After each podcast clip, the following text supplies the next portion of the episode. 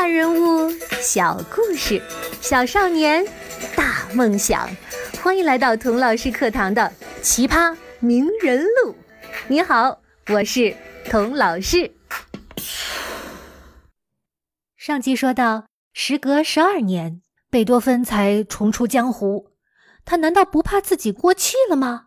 大家不再喜欢他，不再记得他了吗？你也许会说。童老师，这是贝多芬哎，谁会不记得他？谁能不喜欢他呀？其实啊，每一个艺术家，不论他多大牌、多成功，心里啊都藏着一个深深的不安全感，害怕自己的艺术被这个时代抛弃了。贝多芬也不例外。他对朋友抱怨说：“现在你在维也纳已经听不到我的作品了。”我的歌剧，呃，他们不想听，听的都是意大利歌剧吵吵闹闹的那一套。我的交响乐，他们嫌长，没耐心听。我的奏鸣曲，哼，他们只想演奏自己憋出来的。我的独奏曲，他们已经觉得过时了。你听听。维也纳人听音乐也赶时髦，时髦你懂吗？我才不跟在他们屁股后面赶什么时髦呢！维也纳人不识货，哼，我就把第九交响曲拿到柏林去首演。但是啊，贝多芬低估了他粉丝的热情，他们听到以后啊。轮番上门劝贝多芬不要到柏林去，一定要把第九的首演留给维也纳。贝多芬被说服了，不过他有一个条件，要亲自指挥首演。可是，一个听不见声音的人怎么指挥一个几百人的乐队加合唱团呢？乐队真正的指挥。就站在他身后，乐手们都宠着他，看破不说破，尽力满足他的心愿。首演安排在一八四二年的五月七日，那是一个温柔的春天的夜晚，维也纳凯伦特纳托尔剧院座无虚席，贝多芬顶着他那一头狮子般的头发，在热烈的掌声中。登上了指挥台，他抬起手环顾整个乐席，然后手一抖，圆号轻轻响起，小提琴的颤音给人一种创世纪时混沌初开的遥远朦胧。然而平静下孕育着生命力的躁动，音乐。由弱到强，节奏鲜明，威严有力，排山倒海，倾泻而出。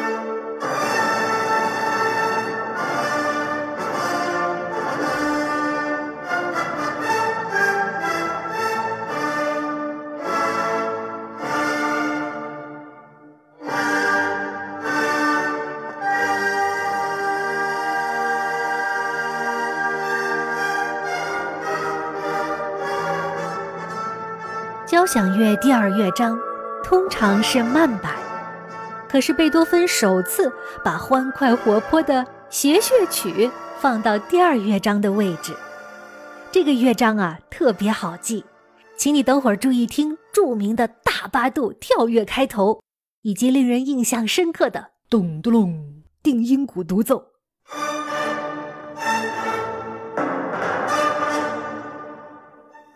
怎么样？这样的开头是不是过耳难忘？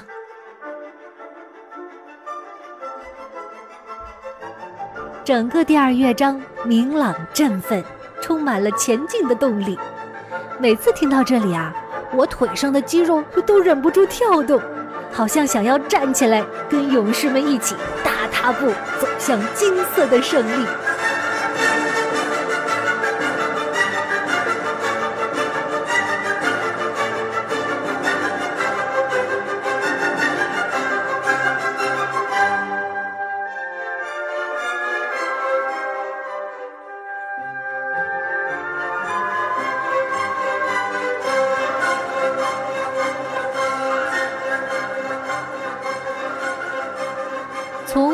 振奋的第二乐章来到第三乐章，整个世界好像从鲜艳明亮的橙红色，一下变成了温柔宁静的湖蓝色。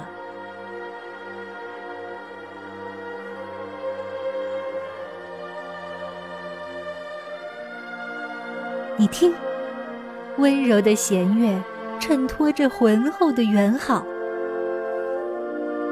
和坚韧执着的黑管，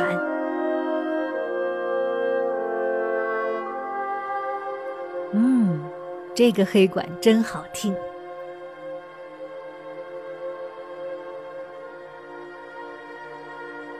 听到第三乐章，我的腿就不跳了，但是手臂和后颈脖开始泛起一阵阵的鸡皮疙瘩，就好像妈妈的手在轻轻的抚摸我一样。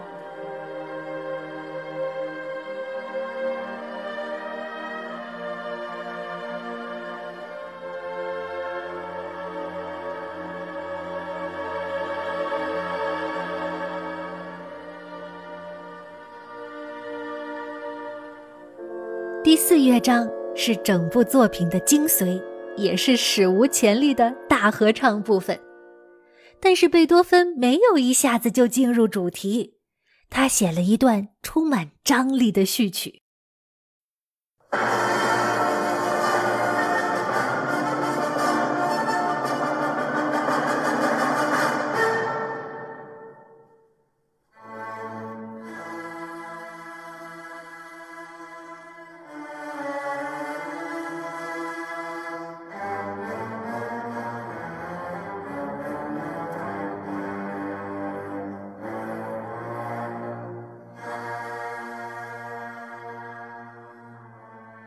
然后时不时的在这里或那里露出《欢乐颂》主题的片段，让你偷听那么一下。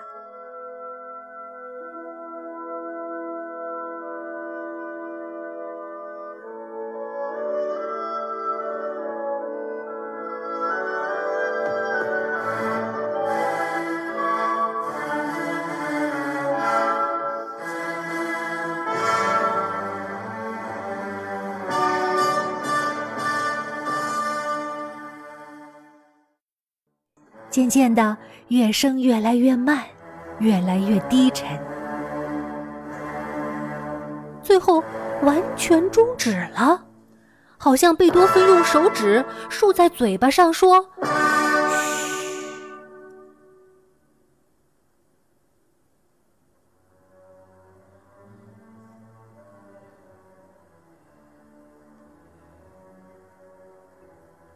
接着。《欢乐颂》的主旋律第一次出现，是由低沉的大提琴和低音提琴演奏的，就好像欢乐女神从悲伤的深谷里缓缓升起，带着一种神秘又神圣的气氛。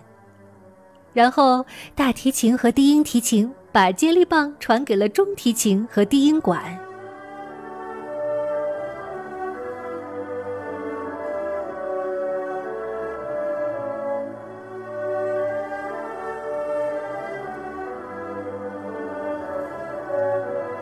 然后又传给了小提琴，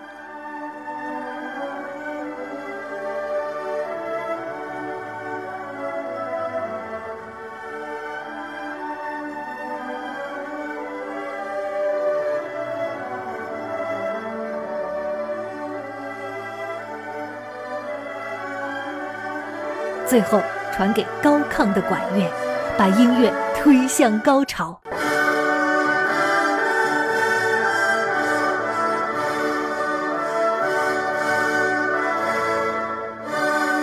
欢乐女神目光所到之处，万物复苏。几次三番的反复和变奏之后，乐曲已经接近辉煌的顶点。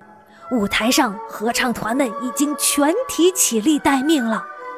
听众们越来越期待，这辉煌的大合唱什么时候开始啊？是现在？是现在吗？可是贝多芬又出人意料地写下了一个全休止符，出其不意的一片静默。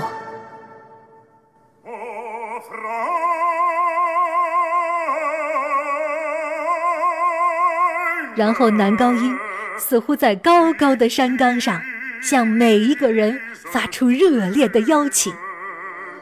哦，friend，朋友，让我们放声高歌，汇成欢乐的合唱吧。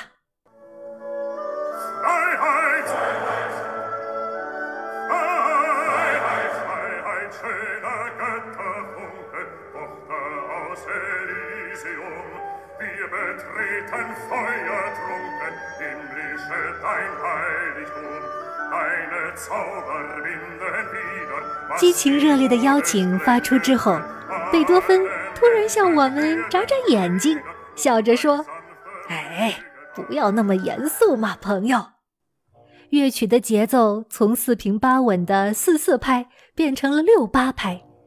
首先由巴松和大鼓奏出进行曲，富有弹性的节奏，然后。贝多芬调皮地加入了带有土耳其风格的三角铁、钹和大鼓的组合，给乐曲增添了活泼的趣味。又用很高音的短笛和很低音的大管，将音域的宽度扩充到了极致，仿佛一支声势浩大的行军队伍由远及近而来。音乐变得刚强敏捷，成了英雄的凯歌。八部分是《欢乐颂》主题的精彩重现，这也是我们最熟悉的一段合唱了。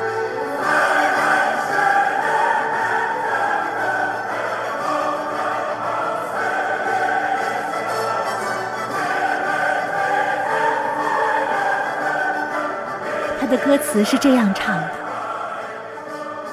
欢乐女神，圣洁美丽，灿烂光芒照大地。”我们心中充满热情，来到你的圣殿里。你的力量能使人们消除一切分歧，在你光辉照耀下面，四海之内皆兄弟。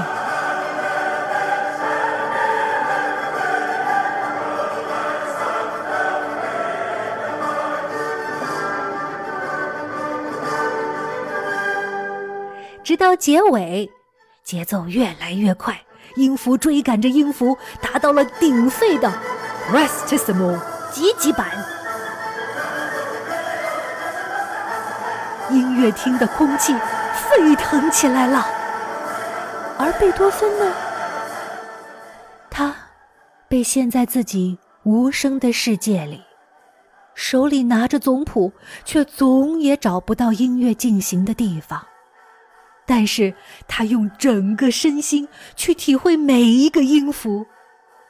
据当年参加过首演的小提琴乐手约瑟夫·伯姆说，贝多芬先生好像想演奏所有的乐器，想为整个合唱团歌唱啊。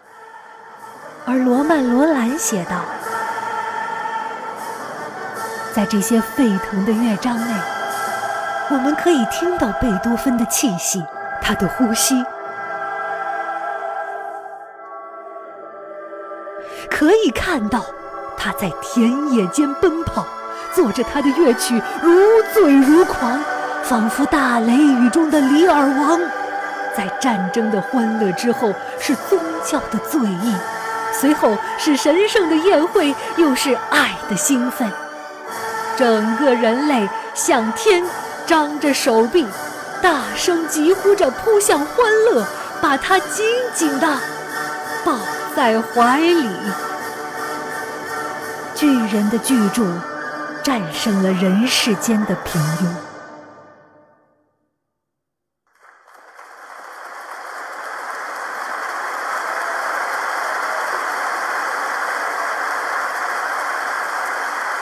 贝多芬的首演取得了惊人的成功。当光芒万丈、气势磅礴的大合唱结束的时候，听众们沸腾了，不顾一切的鼓掌、欢呼、哭泣，拥抱在一起。贝多芬在指挥台旁，依旧沉浸在他无声的世界里，背着观众打着拍子，对身后如雷的掌声毫无察觉。当女中音独唱演员温格女士走到他身边，轻轻扶着他转过身来的时候，他才发现这激动人心的场面。在座的每一位听众猛然意识到，贝多芬什么都听不到。人们无不像触电似的感到震惊，接着。同情和仰慕的心情像火山一样爆发出来。贝多芬谢幕五次，仍然掌声雷动，激动的人们无法平静下来，甚至惹得警察都不得不出面干涉了。因为在当时的奥地利，即使是皇帝出场，也只能用三次鼓掌礼。但是在那天晚上，人们眼中。没有居高临下的皇帝，没有庸庸碌碌的世界，只有贝多芬和他纯美无上的音乐。当然啦，刚才大家听到的录音，并不是贝多芬首演的实况录音，那时候录音技术还没有发明呢，还要再等五十多年，才能等到一八七七年。爱迪生发明留声机，一直到一九八二年，索尼公司研制出世界上第一张 CD 光盘。你知道每张 CD 能播放多长时间吗？七十四分四十二秒。为什么是这么一个奇怪的长度呢？因为当时贝多芬第九交响曲最长的版本就是七十四分。四十二秒。索尼公司的总裁兼主席大贺典雄曾是一个音乐家。他说：“我绝对不能让大家听第九交响曲听到一半，还要换碟。世界上没有人可以打断贝多芬第九交响曲。所以啊，CD 播放的长度。”是由贝多芬第九交响曲的长度决定的。今天这一集贝多芬也超长了，因为我也不忍心把贝九的故事拆成两集来讲。但是再长，我也不能把七十四分四十二秒的贝九完整的跟你听一遍。今天给大家听的片段来自于一个非常珍贵的实况录音。是一九八九年柏林墙倒塌时，为了庆祝两德统一，犹太裔的指挥家伯恩斯坦在柏林指挥来自东德和西德的音乐家们演绎的贝多芬第九交响曲。小朋友，当你以后学到第二次世界大战，学到柏林墙的历史，你就会明白，那个时候在那个地方。贝多芬的《欢乐颂》是最美的音乐，没有之一。